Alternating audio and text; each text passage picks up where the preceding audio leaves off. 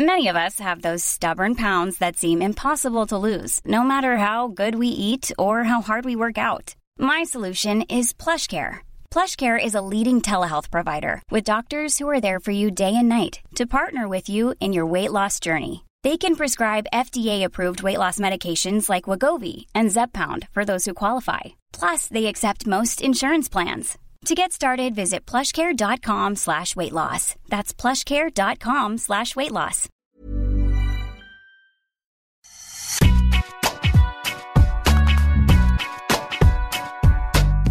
Bonjour à toutes et à tous, bienvenue dans Deep Impact, le podcast qui parle tennis tous les jours pendant la quinzaine de Roland Garros pour débriefer l'actu du tournoi. Sur eurosport.fr, je suis Sébastien Petit, accompagné par notre consultant encore sous le choc de ces demi-finales, messieurs, qui se sont jouées vendredi, Arnaud Di Pasquale. Tout va bien Bonsoir Sébastien Petit. Bonsoir tout le monde. À nos côtés ce vendredi, deux journalistes de la rédaction que vous pouvez lire sur nos sites et applis Eurosport qui se sont eux aussi remis de leurs émotions. Laurent Vernier, Cyril Morin. Salut. Salut. Salut à tout le monde. Ce vendredi, donc, l'affiche de la finale, messieurs, a donc été dévoilée. Après l'abandon d'Alexander Zverev blessé à la cheville, Rafael Nadal s'est qualifié pour sa 14e finale de Roland Garros pour tenter de remporter son 14e titre à Paris, toujours aussi vertigineux. Et pour faire face à l'Espagnol, le jeune Norvégien Casper Ruud tentera de faire ce que personne n'a encore réussi, le battre en finale dimanche. Ce sera l'objet de notre super première partie. Ensuite, dans le cadre de la finale dame Ziatek Goff, qui se déroulera samedi après-midi, ce débat que l'on pose sur la table pour ou contre le fait d'instaurer un match en 3 sets gagnants dans les tournois féminins du Grand Chelem. Pour rappel, cette émission est à retrouver sur toutes les plateformes de podcast. N'hésitez pas à nous noter et à vous abonner pour recevoir l'émission directement sur votre smartphone. Et si vous êtes davantage visionnage, sachez que des extraits vidéo des meilleurs moments de l'émission sont à retrouver sur notre application Eurosport. Et on dirait que les joueurs sont prêts, alors Deep Impact, c'est parti. Première super partie donc. La finale, messieurs, opposera Raphaël Nadal à Casperu dimanche à Roland Garros. Mais d'abord, joyeux anniversaire, Rafa. 36 ans ce vendredi et une qualification. C'est l'anniversaire d'Arnaud Di Pasquale. 14e finale de Roland Garros. Mais alors, à quel prix? Après 3 heures de jeu et moins de 2 sets joués. Oui, vous avez bien entendu.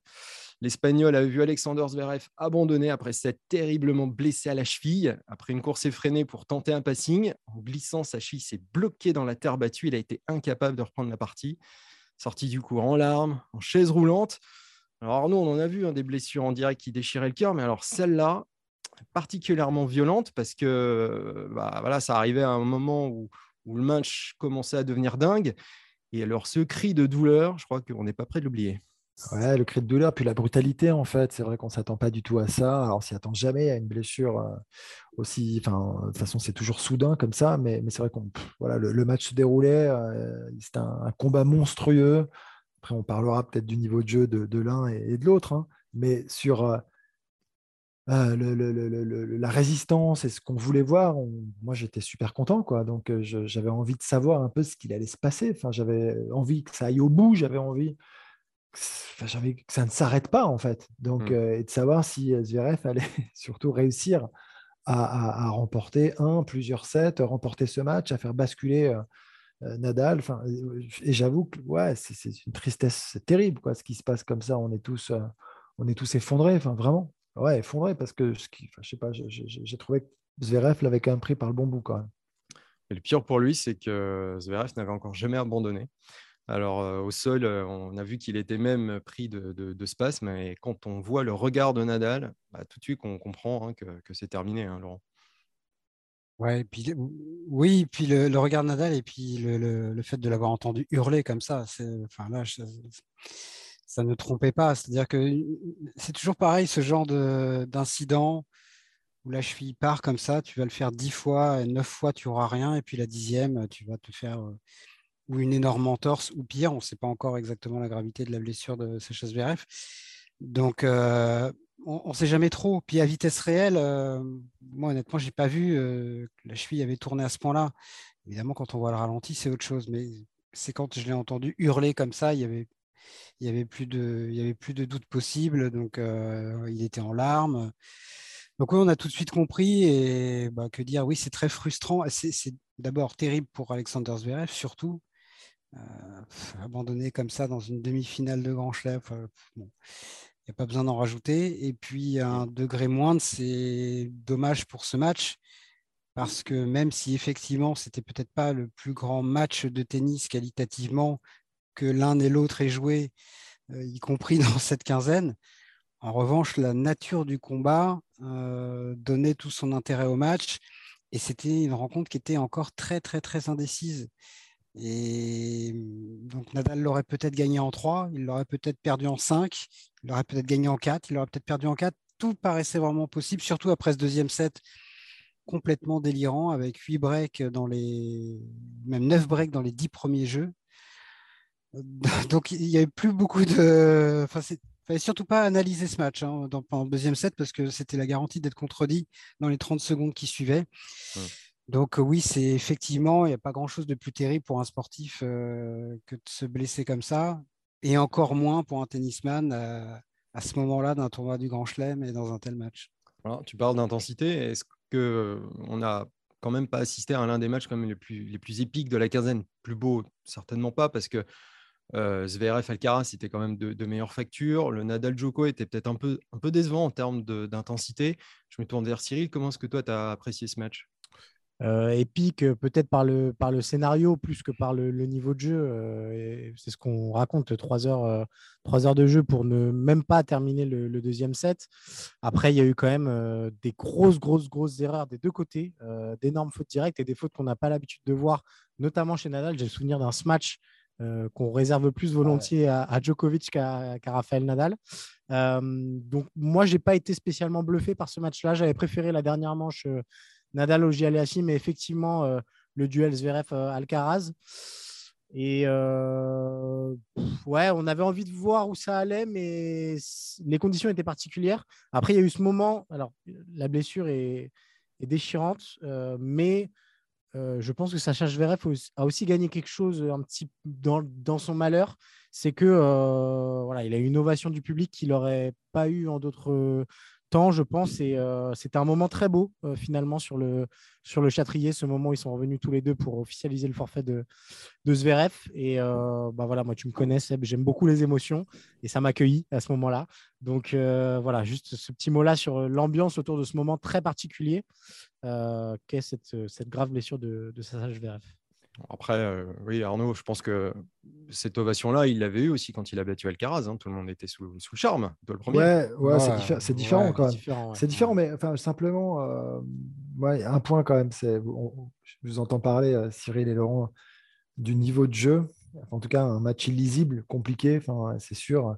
Mais en fait, c'est là où quand même tu te dis, il ne suffit pas de, que, que, les joueurs jouent leur meilleur niveau pour kiffer quand même énormément. Quoi. Enfin, moi, je, je ah trouve bah c'est génial. Non, mais je dis juste que c'est absolument génial. C'est pas. Les, deux choses sont vraies. C'était un combat super intéressant à regarder, mais objectivement, je, je pense que les deux ont bien mieux joué dans cette quinzaine que sur ce match. Après, après, ouais, mais en fait, sur, concernant Zverev, quand je dis, et moi je trouve qu'il a pris le match par le bon bout, c'est dommage que les moments importants, il les ait loupés. C'est dommage que ah quand il est devant, il n'arrive pas à enfoncer le clou. C'est ces moments-là, en fait, qu'il n'arrive pas à jouer de la même manière, forcément, que quand euh, c'est un peu plus neutre dans le score ou, quand il est dos au mur et c'est là qu'il arrive à exprimer pleinement euh, son, potentiel, son talent.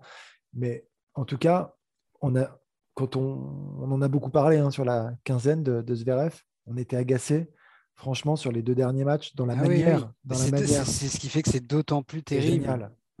C'est super. Et là, c'est plus le même joueur. Et, ça fait un bien fou de le voir évoluer à ce niveau-là, de le voir avancer, de le voir frapper. La manière dont il rentre dans ce match, tout de suite, tu as, compris quoi. Il a planté le décor. Et tu te disais, OK, donc d'accord. Donc Nadal est tout le temps en retard. Il va pas. Enfin, moi, j'ai été.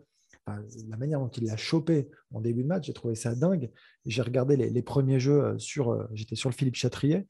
C'est toujours intéressant. Et vraiment, Nadal était à la rue, quoi il était à la rue, il était pris de vitesse quasiment tout le temps. Et après, la question, c'est à chaque fois de se dire, OK, combien de temps ça va tenir? Comment il va faire?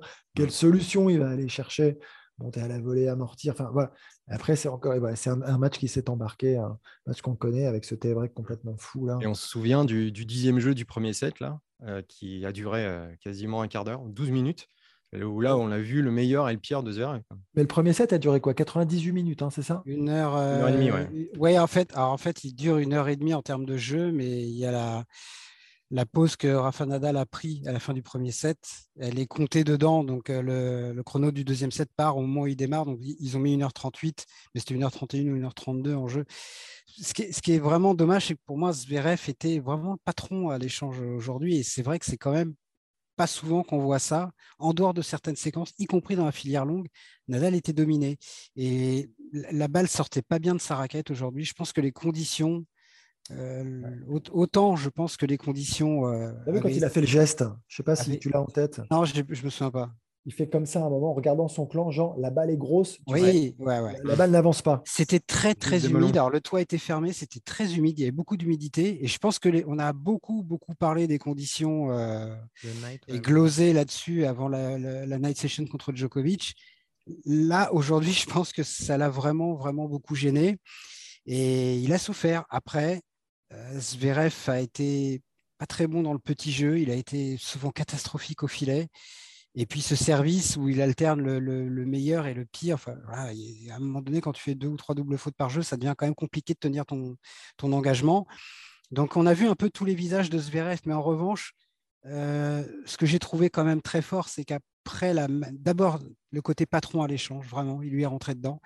Et puis ce deuxième set où après la perte du premier set, dans les circonstances, la façon dont ça s'est passé, eh ben, un petit peu comme contre Alcaraz, même là c'était encore plus dur, un petit peu comme contre Alcaraz après la perte du troisième.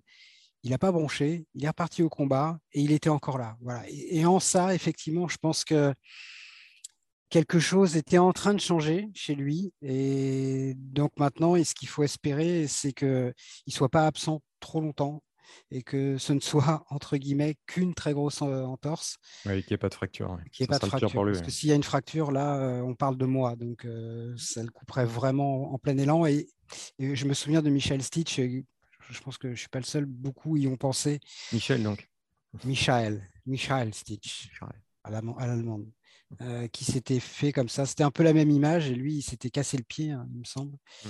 Il avait mis des mois à revenir. il avait expliqué surtout que même une fois de retour sur les cours, il avait eu besoin de beaucoup de temps pour évoluer en toute confiance, sans retenue dans ses courses, dans ses déplacements. Donc, euh, si la blessure est grave, il y aura aussi une part psychologique. Donc, on croise les doigts pour lui et, beaucoup de regrets sur ce match, pour lui et pour le match. Comment vous l'avez trouvé, euh, Nadal? Est-ce que vous l'avez pas trouvé quand même un peu cuit alors, pour, euh, pour, revenir sur les conditions, euh, il en a beaucoup, beaucoup parlé en conférence de presse et je suis assez d'accord avec Laurent. On en a beaucoup parlé avant la Night Session, mais c'est presque sur ce match-là que ça s'est le plus vu. Ces conditions humides, il faisait euh, finalement assez lourd et il a expliqué très bien le, côté. à un moment, il a pris le temps d'expliquer en disant on a l'habitude de dire que pour les joueurs de terre battue, plus les conditions sont lentes, mieux c'est pour nous. Et en fait, c'est tout l'inverse. ça devient tellement dur de pousser la balle dans le. la balle n'avançait pas par moment, on sentait. Ouais voilà, exactement. il, explique la balle, elle reste très longtemps dans le cordage parce qu'elle est ultra lourde. Et donc, bah, en fait, euh, mes balles, elles faisaient pas mal à Zverev. Euh, et ça, c'était vraiment compliqué. Et à un moment, il y a quelqu'un qui l'a interrogé sur ses pires euh, matchs, enfin les pires conditions qu'il ait connues à Roland. Et il disait c'est une des pires. Il y avait eu cette demi, je crois, face à Federer en 2019 avec un vent, ah euh, incroyable. Mmh. Et euh, il y avait eu aussi un match face à Djokovic en 2014 qu'il a cité euh, dans des conditions un peu similaires, très humides. Et ça, il a dit clairement aujourd'hui, c'est ce qui m'a le plus gêné. Donc je pense qu'il va regarder Météo France plusieurs fois avant dimanche pour regarder quelles seront les conditions. Beaucoup, de, beaucoup de, des, averses et des orages attendus dimanche. Bah, mmh. Je suis ça, qu'il soit très content. Ça devait déjà être le cas aujourd'hui. En fait, ça s'est transformé vraiment en pluie continue. Euh, donc ce sera un des enjeux. Est-ce qu'ils joueront euh, Ce sera sans doute très humide. Il y aura un gros taux d'humidité si, si c'est orageux. Et toi ou pas toi, bah, on verra. Ça, ça, ça prédit un jour compliqué en tout cas. mais sur, les sur les conditions de jeu, c'est un vrai sujet. Souvent, enfin, je pense qu'on a tendance à dire que de toute façon, bon, Nadal est capable de, sur Terre d'évoluer sur toutes les conditions de jeu, peut-être plus que d'autres, hein, ok, mais quand même, euh, moi, je pense que quand tu as un jeu à plat et que tu es puissant, que tu joues très à plat, tu as plus de facilité quand même à pouvoir rentrer dans la balle sur une balle qui quand même a moins de vitesse et donc moins de, volume, en tout cas moins de poids. Et dans, ce cas, c'est pour ça qu'on a vu quand même beaucoup un Zverev pouvoir jouer euh, très fort tôt à plat et faire la différence. Après, malgré tout, tu dois quand même prendre beaucoup de risques en jouant ce jeu, quoi qu'il arrive, dans des conditions lourdes. Et, après, sur la, sur la blessure, la terre était plus lourde. et donc une terre plus lourde qui glisse moins, bah, tu as plus de chances de bloquer ton appui. Hein. Et ça, c'est vrai qu'il y en a qui disent c'est peut-être la fatigue, je ne sais pas. c'est le, quoi, pas de chance, hein, surtout, je crois, quand même, à ce moment-là du, match. C'est ce que Nadal a dit d'ailleurs, hein, Cyril. Qu'est-ce qu'il a dit, pardon? Il a dit que le cours, parce que ça commence un petit peu à spéculer sur la qualité du cours, est-ce qu'il fallait pas euh, passer le, le filet Le filet, et Nadal a dit non, non, là, puisque Rafa est allé, pour ceux qui n'auraient pas vu l'image, il est allé auprès de Sacha Zverev, donc au fond du cours, et il a, a vu, il a regardé, et il a dit euh, non, non, le cours était en très bon état, il dit c'est juste euh, un accident, quoi, voilà, c'est pas de chance. Parlons à présent du match euh, rue de Silic à travers euh, la stade du jour de Je sais maths, notre partenaire sur la quinzaine.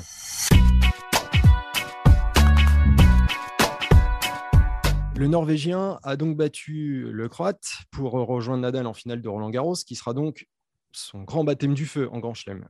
Depuis 2017, sept joueurs se sont qualifiés pour leur toute première finale en Grand Chelem, et parmi eux, cinq qui sont parvenus sans dominer un seul membre du top 10. Et eh bien, Casper Ruud en fait donc partie après euh, Kevin Anderson à l'US Open 2017, Daniel Medvedev à l'US Open 2019, Alexander Zverev à l'US Open 2020 et Matteo Berrettini à Wimbledon 2021. Et le point commun de tous, eh bien, c'est qu'ils ont perdu en finale. Voilà. Alors, qu'est-ce que ça, qu'est-ce que ça vous inspire cette statistique pour dimanche, Laurent? pas, pas, beaucoup d'optimisme manifestement pour euh, Casper Rude, si j'en crois à notre ami euh, Constance. Ce sont des joueurs qui étaient euh, évidemment inexpérimentés puisque c'était leur première finale et en plus, à part Zverev qui avait joué team dans un match un petit peu improbable dans son déroulement, ils se sont tous retrouvés contre Rafael Nadal ou Novak Djokovic. Donc, donc au-delà du fait qu'ils n'avaient pas battu de top 10 pour arriver en finale, je pense que leur plus gros problème, c'était le nom de leur adversaire en finale. Euh, donc, euh, de toute façon, euh, même si Casper Ruud avait battu un top 10 en cours de route, je pense que ça ne changerait pas fondamentalement les données du problème pour lui. Arnaud, tu vois un Casper Ruud aussi peut-être tendre dimanche? Ouais, on, parle juste un peu de son match quand même rapide sur euh, Silic quand même.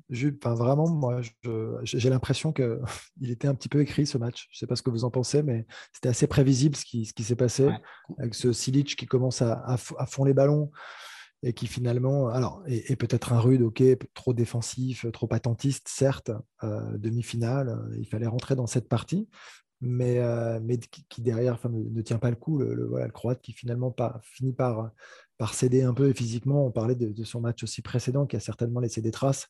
On, s'y attendait un petit peu, c'est assez prévisible ce qui se passe et on l'a senti euh, progressivement quand même perdre pied. Et, même s'il gardait euh, la bonne attitude, je trouve, parce que c'est quand même aussi euh, admirable d'avoir tenu comme ça et de serrer le point et tout, mais tu, sentais qu'il pouvait parvenir. Et, un rude en revanche, voilà, nickel, constant, agressif après un peu plus. Mais si je me projette, j'ai l'impression que Rude, qui est moins percutant quand même qu'un Zverev par exemple, n'a pas le jeu pour battre euh, Nadal. Quoi, sur Nadal fait tout ou un peu mieux ou beaucoup mieux que lui si on prend tous les secteurs du jeu. C'est ça le problème. C'est exactement, c'est un miroir en mieux. mais, mais, en beaucoup mieux dans l'absolu. Et, c'est vrai que même, et là je pense qu'il aura récupéré en plus d'ici là, les conditions de jeu seront différentes, euh, ou probablement un peu différentes. Euh, mais, euh, j'ai du mal à imaginer. Euh, oui, l'embêter, évidemment, quand même. Enfin, je ne dis pas que ça va faire trois petits sets, loin de là. Mais à la fin, tu te dis quand même que ça va être dur pour, pour l'ami Rude, dans le sens où son jeu, à moins qu'il nous, je sais pas, qu'il se révèle et qu'il se libère et qu'il arrive tout d'un coup à faire des coups gagnants en écourtant un petit peu les, les échanges, mais c'est quand même pas dans son ADN il y, a un paramètre quand même, c'est que évidemment, ce sera sa première finale du Grand Chelem, et c'est aussi la première fois qu'il joue euh, Nadal. Et euh, Nadal est son idole euh, d'enfance, il l'a rencontré plein de fois, etc. Donc ça aussi, en termes de découverte sur un jour, ça va faire beaucoup, peut-être pour Casper Ruud, qui a été au rendez-vous presque auquel on l'attendait depuis l'élimination de, de Stefano Tsitsipas. Il n'empêche que ça va être une journée forte en émotion pour lui dimanche et que je suis, je suis d'accord, euh, tennistiquement, j'ai un peu de mal à voir quelles armes il pourrait euh, utiliser pour euh, embêter et battre Rafa Nadal. Et le danger pour ces joueurs-là aussi, c'est toujours d'avoir un peu joué leur finale avant de. Avant le dernier dimanche et de même inconsciemment, ça on l'a vu des dizaines de fois hein, dans des premières finales de Grand Chelem comme ça. Donc ce sera un danger pour lui. Après, quand même, quelle, quelle histoire et quel moment pour le tennis norvégien? Le tennis norvégien, euh, jusqu'à l'avènement de Casper Ruud, c'était son père, Christian Ruud. C'était le seul joueur norvégien qui était arrivé dans le top 50. Donc, c'est pas un pays de tennis, c'est pas un pays avec un énorme vivier. Et aujourd'hui, alors que l'histoire de leur tennis chez les hommes se résume au père et au fils, ben, ils ont un finaliste en Grand Chelem. Donc, c'est quand même un truc incroyable. Et il y avait parce que moi aussi j'aime bien les émotions, figure-toi. Euh, il y a eu un très très beau moment, une très belle image euh, pendant l'interview sur le cours de Casper Ruud au micro de Fabrice Santoro. On voyait son père qui est aussi son coach et c'est la maman de Casper Ruud qui était derrière et les deux qui se tenaient comme ça. Et je peux vous dire qu'il y avait des yeux qui étaient bien embués et ces larmes-là faisaient quand même plus plaisir à voir que celles de Sacha Zverev euh, trois ou quatre heures plus tôt. Et les tiens hein? Non, c'était pas les miens, c'était ceux, du. Tu es père de famille, Sébastien. Bon. Oui, bien sûr. c'était les, larmes d'un papa et d'une maman. Voilà. Donc, non, c'était un très, très beau moment. Et ce que j'aime bien chez lui, c'est qu'il a. On sent beaucoup de sérénité chez lui. Ça ne veut pas dire qu'il sera stressé, pas stressé dimanche. Sans doute le sera-t-il. D'ailleurs, je pense qu'il était, un peu tendu au début de match. Moi, pour, mm. pour vous dire, j'avais discuté avec un confrère. Euh, en début d'après-midi, on parlait de ce match rue de Sidic et moi je lui ai dit je, je pense qu'il va lui mettre 3-7 à Sidic. Donc autant vous dire que quand j'ai vu le premier set, j'étais pas hyper serein. Mais ce qu'on a vu sur les deuxième, troisième et quatrième manches, c'était ce que je pensais voir dès le début. Voilà, il s'est mis à vraiment à rentrer dans le cours, à frapper plus fort. Et à partir de là, il n'y a, plus de match. En partie aussi, c'est vrai parce que Sidic était fatigué. Mais je pense que cette espèce de détachement qu'il a sur les choses, Casper Ruud, peut l'aider dans la, dans la façon d'appréhender cette finale. Mais après, le, problème, c'est que tout ne dépend pas de lui. Je dirais même qu'il n'y a probablement pas grand-chose qui dépend de lui. Ce qui dépend de lui, c'est le match que lui va offrir, et ce qu'il va être capable de mmh. proposer. S'il s'exprime à 50%, 60%, 70% de ce qu'il peut faire, ça va faire trois petits sets, sous réserve d'un pépin physique de Nadal. Mmh. S'il s'exprime à 100%, il peut le taquiner, mais ça suffira peut-être et même probablement pas pour gagner. Donc ça dépend vraiment pas que de lui. On referme euh, temporairement ce chapitre. Messieurs, nous aurons l'occasion de reparler de, cette finale entre Casper et Rafael Nadal. On va maintenant parler un peu de tennis féminin dans notre débat du jour. Alors la finale d'âme entre Iga Swiatek et Cory c'est donc samedi après-midi, une finale qui a toutes les chances d'être expéditive. Si on cherche un peu la petite bête entre la polonaise qui a écrasé le circuit depuis plusieurs mois et notamment sa prise de pouvoir au classement WTA, et la jeune américaine de 18 ans qui disputera sa première finale majeure. Alors, le tennis féminin est assez critiqué ces derniers temps, notamment en raison d'un manque d'intérêt ou en raison de, l'absence de, de, forte rivalité aussi, ou d'un niveau de jeu peut-être en dessous des attentes. Alors, on a envie de, remettre cette idée sur le tapis. Pourquoi pas remettre 3 sets gagnants dans le, dans le tournoi féminin? Qu'est-ce que vous en pensez, messieurs? Qui veut commencer? Allez, Cyril, c'est pour toi. Euh, alors, je vais être très rationnel euh, euh, et me mettre un petit peu dans la peau d'un programmateur de tournoi du Grand Chelem, et notamment à Roland Garros. avoir également les, femmes en 3-7 gagnants, je ne vois pas comment ça rentre dans le programme, honnêtement. je, pense qu'on va y revenir juste après, mais peut-être qu'effectivement, pour la finale, au moment où il n'y a plus que ça, ça peut être une option intéressante. sur tout le tournoi, je, je suis pas sûr et je suis pas sûr que les joueuses aient une position si affirmée autour de tout ça. Euh, c'est un débat qui est souvent évoqué depuis plusieurs années, un peu en, lame de fond, mais j'ai jamais vraiment entendu de, grosses, grosses, grosses prises de position pour que sur tout un tournoi du Grand Chelem, euh, les, 3 sets, euh, soient, 3 sets gagnants soient, soient mis en, situation pour les femmes. C'est vrai que dans une, interview menée sur Eurosport avec toi, Arnaud, c'est Amélie Mauresmo qui nous avait confié qu'elle était pour une finale de Grand Chelem uniquement. Donc ça peut être effectivement une piste, euh, une piste à prendre au sérieux, mais euh, est-ce qu'en tant que directrice de Roland Garros, est-ce qu'elle peut avoir cette liberté à Paris de, de mettre une finale un jour de Roland Garros en, en 3-7 gagnants? Je ne crois, crois, pas que ce soit si simple je suis pas sûr que toutes les filles, enfin toutes les femmes en aient envie, en fait, déjà, premièrement. Enfin, c'est quand même la première question. Moi, je veux bien qu'on en débatte, mais aujourd'hui, il y a une tendance qui se dégage au sein même des femmes Écoute, On- on- à mon euh, avis, on ne le sait pas parce que la question. oui, pas la question se pose sûr pas encore. Mais bien sûr que si, elle s'est posée. Je Ah pense qu'elle se pose. Moi aussi, je pense qu'une manière. Si, parce que quand on parle, parfois, il y a ce débat un peu sous-jacent sur. Et qui, qui, doit même pas venir sur la table, sur la parité, machin, ça joue moins, c'est 2-7 contre eux, 3-7 gagnants tout ça. Je pense qu'il existe et il est là. Enfin, je veux dire, il est latent quand même, enfin, il me semble. Et au fond, mais, je crois pas qu'au fond, elles le revendiquent. Je crois pas qu'elles en aient envie, en fait. C'est ça, moi, ce que, je veux dire. Donc, à partir de là, je vois pas pourquoi on, l'imposerait ou on voudrait, en tout cas, le, le- mettre en place. Mais, donc, c'est tout. Et Amélie en avait parlé, tu as, tu as raison. Mais j'ai juste une question parce que, comme euh, je ne suis pas comme vous, euh, des, des- des encyclopédies, Oui. euh, sur les grands chelems, c'était le cas? Ça a été le cas pendant l'US Open au début du XXe siècle, où les joueuses disputaient des matchs en 5-7 euh, comme les hommes, et ça a Et, duré et une beaucoup dizaine plus d'années. récemment, la finale du Masters. Non, mais le Masters, le Masters, en je ne pose pas la question, c'est pour ça que je demande simplement Ouais, sur les en- grands chelems. L'US On Open uniquement. grands chelems. Ouais, l'US Open Donc, euh, uniquement. C'était bien au Masters, 20e. non, cette finale entre cette J'ai- gagnants Non, mais je dis pas, je dis pas le contraire. Ah, je, je dis pas le contraire. Je, franchement, je dis Après, pas que, je dis pas que oui. j'aime pas. Le, le principal argument, effectivement, c'est, je sais plus quelle joueuse française disait ça, je ne veux pas dire de bêtises, mais euh, que le principal argument, c'était de dire que là, les femmes n'ont pas les mêmes capacités physiques que les hommes Marion pour faire, pour faire voilà, plusieurs matchs en, en 3-7 gagnants. Mais Non. en fait, euh, des instituts en fait, de recherche biomédicale ont, ont démenti la chose. Les femmes peuvent aussi bien le faire que les hommes. Après, le truc, c'est si on rajoute des sets, on rajoute aussi potentiellement du spectacle. Moi, mais ça- après, fait- Non, en fait, moi, je le décorrélerais vraiment de la question de l'intérêt des matchs. C'est-à-dire que, tu- parce que tu, tu mettais ça en parallèle avec euh, Hmm. une possible victoire très facile d'Iga Swiatek demain, ce qui, à mon avis, reste quand même à prouver. Mais euh, si Swiatek doit gagner 6-1, 6-1 demain, bon, si c'était 3-7 et qu'elle gagne 6-1, 6-1, 6-2, je ne suis pas sûr que ça change grand-chose en termes d'intérêt.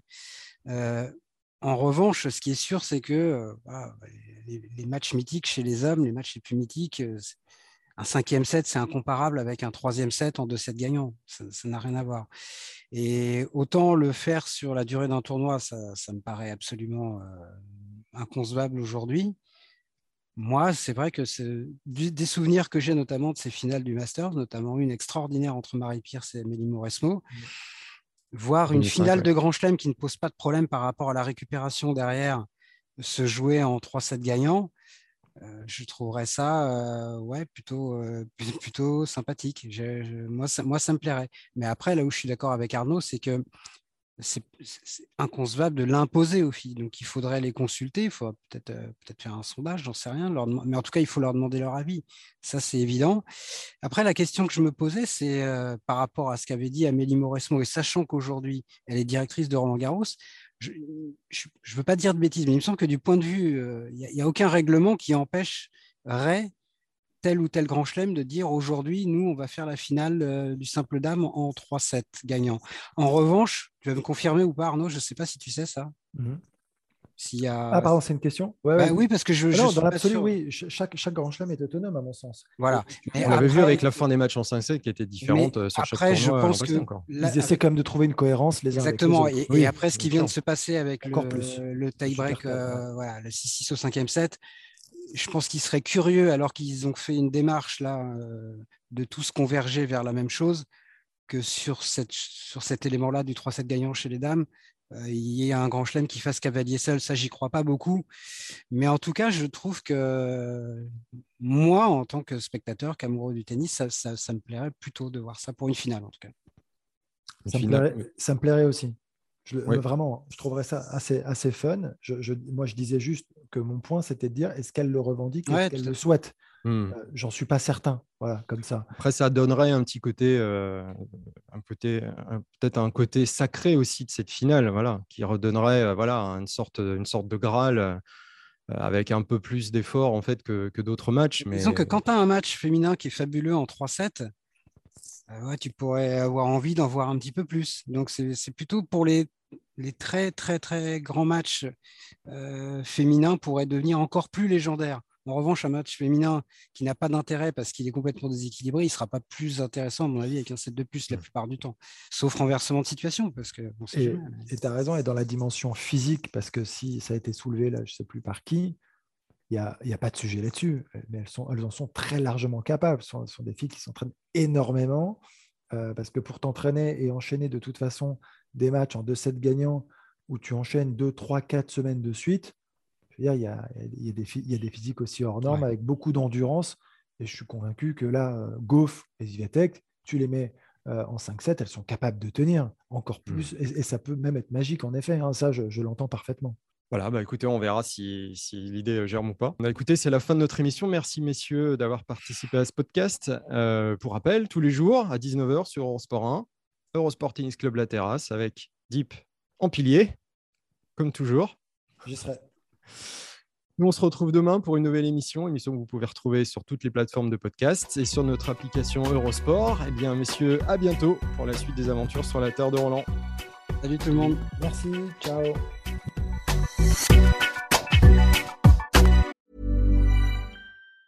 Planning for your next trip?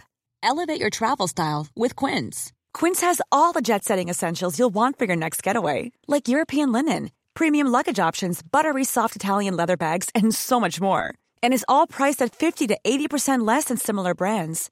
Plus, Quince only works with factories that use safe and ethical manufacturing practices.